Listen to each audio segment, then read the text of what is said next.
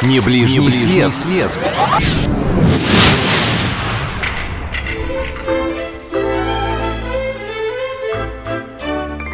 И снова здравствуйте! Я, Алина Толкачева, продолжаю вместе с вами путешествовать по самым привлекательным уголкам мира.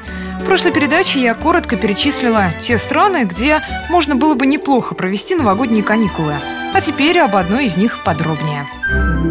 Финляндия. В этой стране на новогодние праздники приходится пик туристической активности. И это совсем не удивительно. Именно здесь родина любимого всеми детьми, да что детьми и взрослыми тоже, Санта-Клауса. Также эта страна знаменита своими горнолыжными курортами, северным сиянием, катанием на оленях и собачьих упряжках.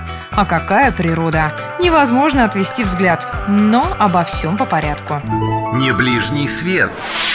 По словам бывалых туристов, Финляндия – это идеальное место для отдыха с детьми. Здесь огромное количество семейных объектов.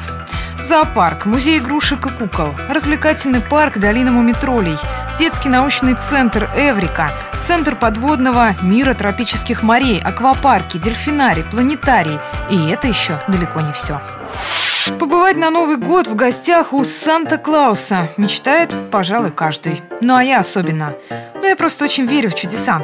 Финляндия дает возможность отправиться в сказочный мир Лапландия, на родину волшебников, в город Рованиями. Здесь вас встретит сам Санта со своей сказочной свитой. Говорят, Санту можно потрогать за бороду. Интересно, а если вырвать волосок и загадать желание, оно исполнится? Надо будет попробовать. В столице Финляндии, Хельсинки, находится сразу три театра и памятник российскому императору Александру II. Именно при нем княжество Финляндское, которым в то время владела Россия, получило свою почту, валюту, железную дорогу и конституцию. Так что зря говорят, что нас за границей не любят. Ну и, конечно, невозможно не побывать на финских горнолыжных курортах. Самый популярный среди российских туристов – Вуакатти. Помимо горных лыж и сноуборда, здесь оборудован отличный снежный туннель, где проводятся состязания по фристайлу. Ну а после физических нагрузок, конечно же, захочется к теплому камину и поесть. Так, что нам приготовила финская кухня? У финнов на первом месте стоит рыба. Причем блюда из нее готовят, на мой взгляд, экстравагантные. Суп из вяленой рыбы и пирожки из кислого теста с сырой рыбой.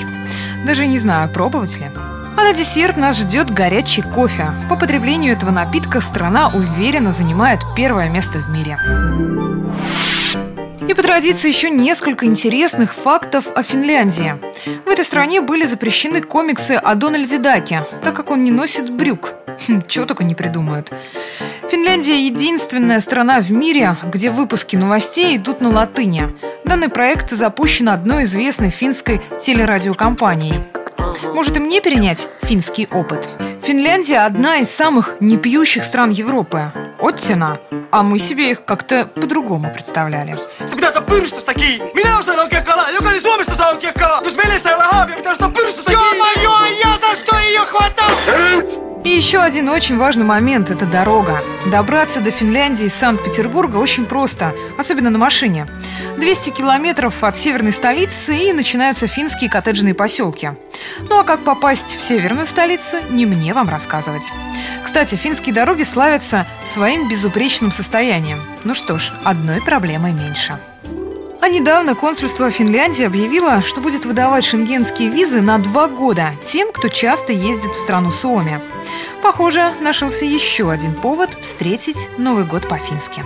Об отдыхе в Финляндии рассказала Алина Толкачева. Услышимся! Не ближний свет.